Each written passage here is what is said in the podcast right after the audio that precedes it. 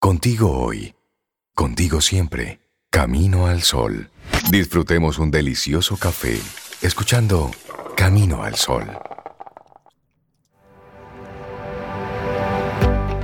Tienes permiso de leer aquel libro de ficción, de desaparecer una hora sin dar explicaciones, de mimarte sin remordimientos, porque es parte del deber de cuidarte. Y nosotros seguimos avanzando aquí. Esto es Camino al Sol. Ay, sí.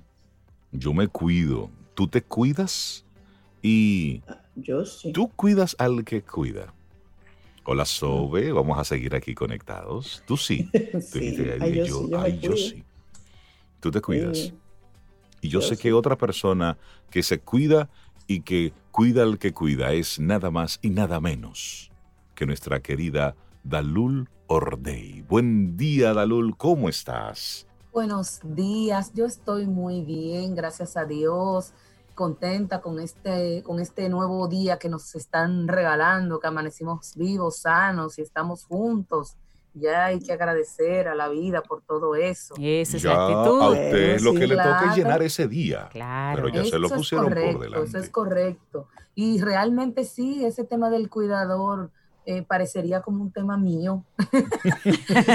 por, por la propia naturaleza, mucho más que ahora mismo hay un, unos niveles de agotamiento importantes en esas personas que les corresponde y tienen la responsabilidad de cuidar a otros por la, por la misma naturaleza de la situación. Así que eh, un tema que vamos a hablar hoy y que en algún momento lo hemos tratado, pero que yo creo que hoy adquiere una nueva dimensión, es el tema de la frustración.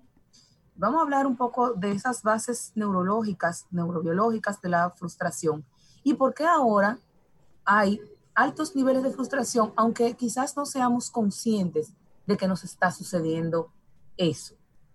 Entonces, vamos a ver primero qué es la frustración. La frustración es la, la, el sentimiento de, de tristeza, de decepción, de, de dolor, de, que genera la no satisfacción de una necesidad o de un deseo.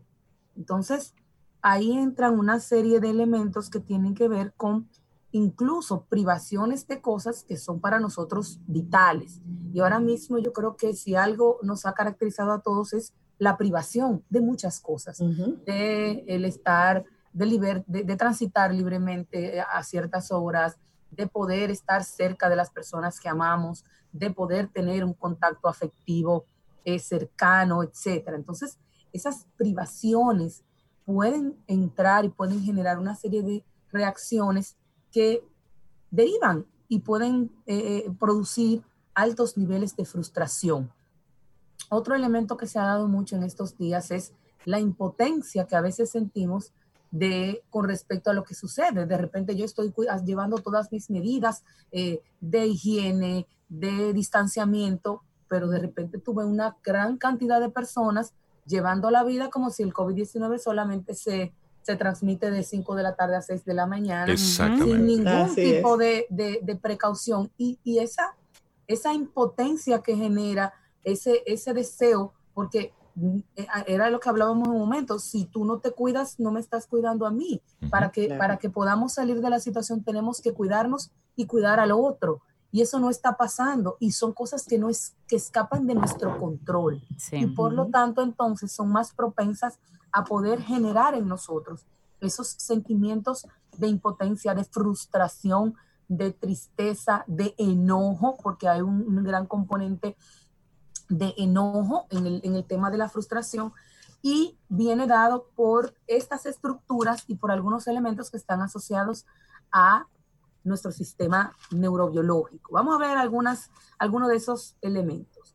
Hay una, un- una estructura que le voy a mencionar, pero después voy a decir la sigla porque es medio complicado mencionarla, que se llama el núcleo preventicular del tálamo, o PBT por sus siglas en inglés. ¿Qué hace esa estructura de nuestro cerebro? Recibe toda la información que, que, que de alguna manera nosotros procesamos y se convierten en nuestros pensamientos y en esos deseos y en esas ideas que surgen. Entonces de repente hay un- una, una cantidad de información que aumentan ese volumen de, de, pensamientos que procesamos y que entonces van a generar esos niveles de ansiedad y, de, y que van a conllevar a un proceso de frustración, es decir, de insatisfacción generalizada, eh, a pesar de que, esa, de que esa insatisfacción está asociada a componentes específicos. Pero ¿por qué se generaliza? Se generaliza porque interviene una serie de estructuras que están asociadas al circuito de recompensa de nuestro cerebro. Y ahí hay una estructura sumamente importante que se llama el núcleo accumbens, que en algún momento lo hemos mencionado. Él se encarga de integrar toda esa información, digamos que eh, eh, sensorial, emocional, cognitiva, y convierte eso en un proceso que nos lleva a acciones como la motivación y como la ejecución de tareas. Pero también ese sistema se conecta con otras estructuras como son el lóbulo frontal, que lo mencionamos muchísimo aquí, como el coordinador general de toda la orquesta del cerebro, y con el, una estructura que se llama la amígdala, que se encuentra en el sistema límbico y que está estrechamente vinculada a la consolidación de la memoria emocional. Y, y es lo que hace que nosotros reaccionemos. Por eso, cuando yo siento frustración, hay una, una enervación de esa estructura que se llama la amígdala y hay una reactividad emocional que puede ser llanto, que puede ser enojo, que puede ser eh, eh, tristeza.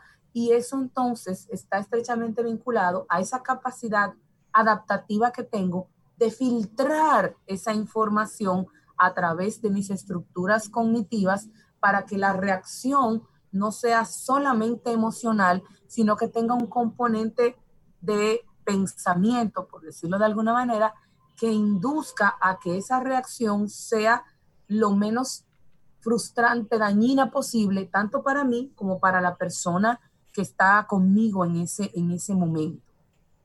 Entonces, eh, el sistema, el núcleo accumbens también se encarga de generar y de conectar unos neurotransmisores que le hemos mencionado, que es el sistema, es la dopamina. La dopamina es ese neurotransmisor que se produce cuando yo estoy satisfecho, cuando estoy contento, cuando me siento bien, cuando cumplo ese deseo que necesitaba. Pero si continuamente me estoy sintiendo eh, sin, sin que yo pueda satisfacer esas necesidades, esos deseos, esas acciones que yo requiero para sentirme bien, entonces va a disminuir esa producción de dopamina y yo voy a entonces a tener un estado emocional alterado, porque además se altera la producción de serotonina, que es la, es la, que se encarga de la, del estado de ánimo, tiene que ver con el sueño, tiene que ver con el hambre y con el apetito y tiene que ver con la memoria. Entonces, de repente me veo con trastornos de sueño, como está sucediendo con muchísimas personas actualmente. Viene también el tema de bajo en estado de ánimo, de alteración en la ingesta de alimentos, ya sea por exceso o por déficit, porque, porque ese sistema está alterado, y una serie de reacciones que se van acumulando y que van generando entonces un estado mayor de dolor y de frustración. Yo te voy a poner un caso importante que está siendo muy común en, en una población joven principalmente con nosotros. Los estudiantes que ahora mismo cursan el cuarto del bachillerato son estudiantes que se han pasado uno o dos años planificando una graduación. Sí, una promoción. Recaudando dinero para hacer sus actividades y de repente todo eso se vino al piso. Pero no solamente que se vino al piso, sino que solo, no sabemos ni siquiera cuándo va a pasar ni cómo va a seguir el proceso. Entonces, toda una planificación de muchísimo tiempo se ha visto completamente tronchada por, un por una serie de eventos que nadie puede controlar. Entonces, hay una cantidad de jóvenes ahora mismo con unos altos niveles de tristeza, de frustración, de enojo, que no saben cómo canalizar porque nadie tiene la culpa de lo que está sucediendo. Y ojo, y es bueno que tú mencionas ese ejemplo, porque es una experiencia de una sola vez en la vida donde todo el mundo tiene el cuento sobre eso que hizo, sobre eso que pasó. Y de una forma u otra se ven eximidos de tener esa experiencia. Y ha dicho algo, nadie puede controlar esto. Una cosa es esa frustración a propósito de elementos que tú de una forma u otra pudieras gestionar, pero otra cosa es cuando no puedes hacer nada al respecto. Estamos hablando con Dalul Ordei. ¿Cómo reacciona el cerebro ante la frustración? Ese es el tema que estamos compartiendo en el día de hoy. Y yo tengo una duda para Dalul en ese sentido, Dalul. Tú hablas de la frustración y de esos elementos que son químicos que de alguna que de manera física suceden en el cerebro y nos hace sentir la frustración. ¿Hay alguna manera consciente en que la persona pueda manejar ese estado de frustración diciéndose algo, reflexionando de alguna forma, modificar un poquito esa física, esa química del cerebro con un nivel de conciencia? Claro, Claro, ahí viene, ahí viene el otro, la, otra cara de la moneda y es eh, muchas veces la ansiedad y la frustración vienen por esa insatisfacción, pero hay un tema de toma de conciencia que tenemos que asumir y que tenemos que ayudar a que el otro asuma. Por ejemplo, los padres que van a tener que manejar eh, eh, estas situaciones que están generando. Entonces, el tema es hacer una planificación de lo que, de lo que yo sí puedo controlar y ver qué aspectos yo puedo mejorar a partir de aquello que no puedo controlar y de aquello que se escapa de, de, de, lo que yo pueda hacer. Entonces, lo primero es eso, es el, el, poner en una balanza, como digo yo, en blanco y negro, ¿eh? y el escribir o el, o el tener una conversación con una persona de confianza, con un adulto, con los padres o con otra persona, eh, con un amigo, que me diga, bueno, mira, estas son mis posibilidades, eh, esto es lo que yo quiero y esto es lo que puedo hacer y cómo yo le voy a, a, dar un giro, a poder dar un giro a, a, me siento mal, esto no se va a hacer, a qué sí yo puedo hacer y qué cosas podemos lograr. Y ahí entra todo el tema de la creatividad. Perfecto, a lo mejor no podemos encontrarnos en un lugar, pero podemos hacer una reunión virtual, podemos este, hacernos una foto, podemos eh, enviar el certificado y planificar para otro momento. Entonces, ¿qué sí yo puedo hacer? ¿Qué, sí, qué cosas sí podemos nosotros manejar para, para entonces poder eh, mejorar y para poder ir desarrollando de manera consciente una planificación no solamente de mí, de, lo que voy a hacer, sino incluso de cómo me puedo sentir con respecto a eso, porque ya yo sé y ya nosotros de alguna manera conocemos cómo podemos reaccionar ante ciertas situaciones. El tema es que es más fácil dejarnos llevar y de alguna manera recibir ese, ay, el pobrecito, conchale, qué pena, porque es más, es más cómodo muchas veces para nosotros que tomar en buen dominicano el toro por los cuernos y hacer frente a una situación distinta. Otro elemento importante es evaluar la situación, ¿eh? porque esa evaluación ayuda a integrar el ámbito cognitivo con el ámbito emocional. Es cierto que estoy triste, pero ¿qué gano con mantenerme triste si no hay una solución inmediata para es, ese problema? Es racionalizar todo esto. Claro, claro. Y es una racionalización que no es desensibilizar, sino hacer conciencia de la justa medida de ambos elementos Claro que yo tengo el derecho de sentirme mal y de sentirme triste. Lo que yo no debo es mantenerme continuamente en ese dolor, en esa tristeza, en esa frustración, si no hay nada que yo pueda hacer de manera inmediata para remediar eso que me está provocando. Pero sí puedo hacer otras cosas que me pueden mejorar el estado de ánimo, que pueden compensar otros elementos y que yo puedo eh, realizar para poder sentirme mejor y poder incluso hacer sentir mejor al otro. Porque siempre en los grupos, y eso es importante, por ejemplo, en esas dinámicas, en los grupos son muy, son muy heterogéneos. Entonces el tal que siempre le busca el lado amable y tal que siempre lo ve en desgracia y el tal que es el término medio y el tal que le da no le da mente a nada. Entonces, ¿cómo nosotros poder usar esa sinergia y esa combinación de factores, por ejemplo, como docentes o como asociación de padres, que yo me imagino que esos chats se deben estar explotando en todas las asociaciones de padres, principalmente de, estudiantes de todos los niveles, porque también pasa con el ámbito, con lo que está sucediendo de manera regular con el aspecto educativo. Entonces, ¿cómo nosotros podemos utilizar lo que tenemos para fortalecernos de manera colectiva y para mejorar el bienestar individual de, cada uno de los miembros de, esos grupos a los que pertenecemos.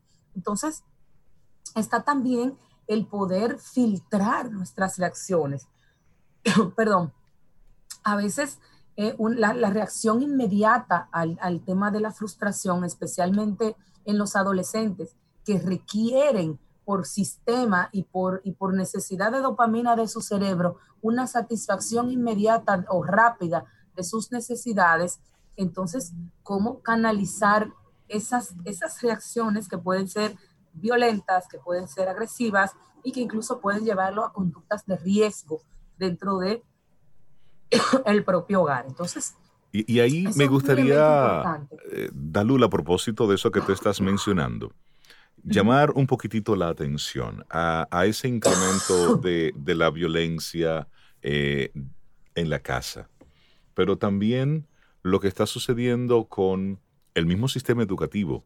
Como padres se están volviendo locos algunos docentes por la cantidad de, de asignaturas, la cantidad de tareas que le están poniendo, y lo están viendo, y todo lo que sucede, lo están viendo como una especie de retaliación contra mí es decir, en esa frustración, ¿cómo yo voy despejando lo que me toca, lo que no me toca, lo que forma parte del sistema, de la coreografía? Porque si hay una realidad es cuán difícil es manejar la frustración, Dalul. Comenzamos a buscar culpables de inmediato y con el dedo vamos acusando sin ningún tipo de discriminación. Así es. Ahí entra perdón, el tema de que, por un lado, yo mencionaba en algún momento que de, alguna manera se ha revalorizado la figura del maestro. Yo creo que ahora mismo nadie pensará dos veces para pagar la colegiatura con todo el amor del mundo, porque ya de alguna manera han hecho con un bono. de eso. Sin embargo, y a pesar de la cantidad de tareas que le han puesto, claro, porque el, tema es, eso, el tema es entender que estamos en un proceso de aprendizaje todos. No es lo mismo cuando yo tengo una oportunidad de interacción cercana y continua, donde hay cosas que se pueden incluso trabajar de manera implícita, a cuando yo tengo que explicitarlo todo, porque hay un, un tema de distanciamiento un tema de uso de nuevos recursos y un tema de yo querer garantizar que esos aprendizajes se puedan dar. Entonces yo pienso que más que sentirse mal, los padres deben sentirse bien porque yo creo que es un esfuerzo que se está haciendo para garantizar que los aprendizajes, que los contenidos y que esas adquisiciones que debe hacer el estudiante en interacción con el docente se pueda de alguna manera continuar realizando a la distancia. Claro. Las escuelas están tratando, los colegios están tratando de manejar rápidamente porque muy pocos estaban preparados para una situación así y dar una respuesta efectiva y rápida, pero están buscándole la vuelta. Mira, eh, con nuestros amigos Camino al Sol oyentes, hemos compartido un video que es precisamente una especie de reconocimiento, de revalorización al docente. Y la narración va en ese sentido, diciendo, ese docente, ese profesor que tú estás atacando, está utilizando su energía eléctrica, está utilizando su internet y está utilizando su tiempo, su casa, para continuar dando un servicio.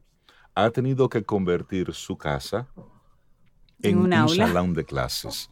Y ha tenido que comenzar a crear escenarios para tener eh, y entretener a todos los niños y seguirlos educando. Y es esa persona a quien, lejos de cualquier tipo de cuestionamiento, lo que hay que hacer es valorarlos y apoyarlos. Y encima de eso, qué bueno que los profesores, los docentes, están abriendo las cámaras a sus casas para que veamos en qué condiciones viven aquellos que están educando a esa generación relevo. Vive el profe, así es. Pero yo recuerdo que las generaciones anteriores, el profesor era el segundo papá. Si tu profesor llamaba a tu papá, el boche era doble. El del profesor y el del papá. Pero no quiero decir el boche por el boche, quiero decirlo porque estaban de acuerdo en que una medida específica era buena para ti, para tu formación como persona. ¿En qué momento nosotros perdimos ese, esa esa asociación que se daba entre papá y el maestro. Ahora papá ve al maestro como el culpable de algo que le pasa a su hijo. Sí, como su contra. ¿Qué pasó? ¿Por qué perdimos esa conexión? Yo creo que la conexión no se perdió con el maestro, la conexión se perdió con el propio hijo y se busca compensar a partir de apoyarlo innecesariamente. Sí. En una opinión muy personal, pero eh, cada vez, cada vez menos eh, hay una, eh, se está educando en casa, que es, que era lo que, que era lo que decía, se, se educa la, la, los valores, los buenos tratos, la, los hábitos de convivencia, eso es un tema familiar, pero si la familia no está para, para enseñar eso, entonces todo está recayendo en el maestro. Y el maestro hace lo mejor que puede con lo que tiene. Claro que sí. Ahí está. Y a veces y a veces no da abasto.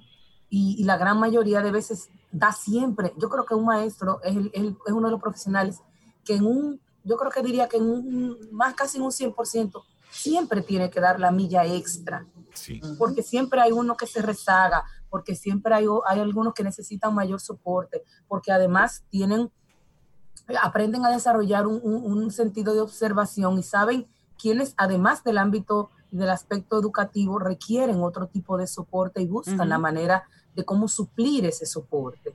Y entonces, eh, igual pasa, señora, con el maestro, con el profesor universitario, y me pongo ahí yo los zapatos. O sea, también el maestro universitario y los, y los adultos jóvenes también tienen un, tema con, en ese sentido, porque han pasado igual de 0 a 100 a la virtualidad eh, eh, en, tres semanas y ha sido también frustrante para, esa, para ambas poblaciones, porque en la población universitaria, por ejemplo, hay personas con mayores, eh, digamos, de, con mayor edad, por ejemplo, en la docencia, porque son uh en las cátedras y son personas con un peso académico fuerte.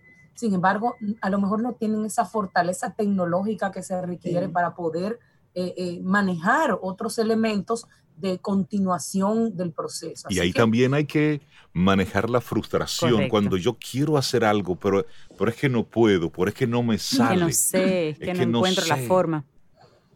Eso es, eso es así. Y entonces yo pienso que esto es un tema y es una época donde la vulnerabilidad de todos está a flor de y donde nuestro rol, principalmente como seres humanos, es el ser benignos, el ser compasivos, el ser empáticos y el ser solidarios con todos, pero principalmente con nosotros mismos. Porque, hay, porque eh, yo en estos días estaba con un grupo de amigos cercanos en un chat que tenemos y, y alguien preguntaba, señores, ¿qué ustedes han aprendido en estos días? y alguien decía, yo me he dado cuenta que yo soy, que yo pensaba que era fuerte, yo no soy fuerte nada, soy una persona débil que necesito tener al otro cerca, que necesito apoyo. Y yo no me había dado cuenta porque como no me había faltado, no me había dado cuenta de eso.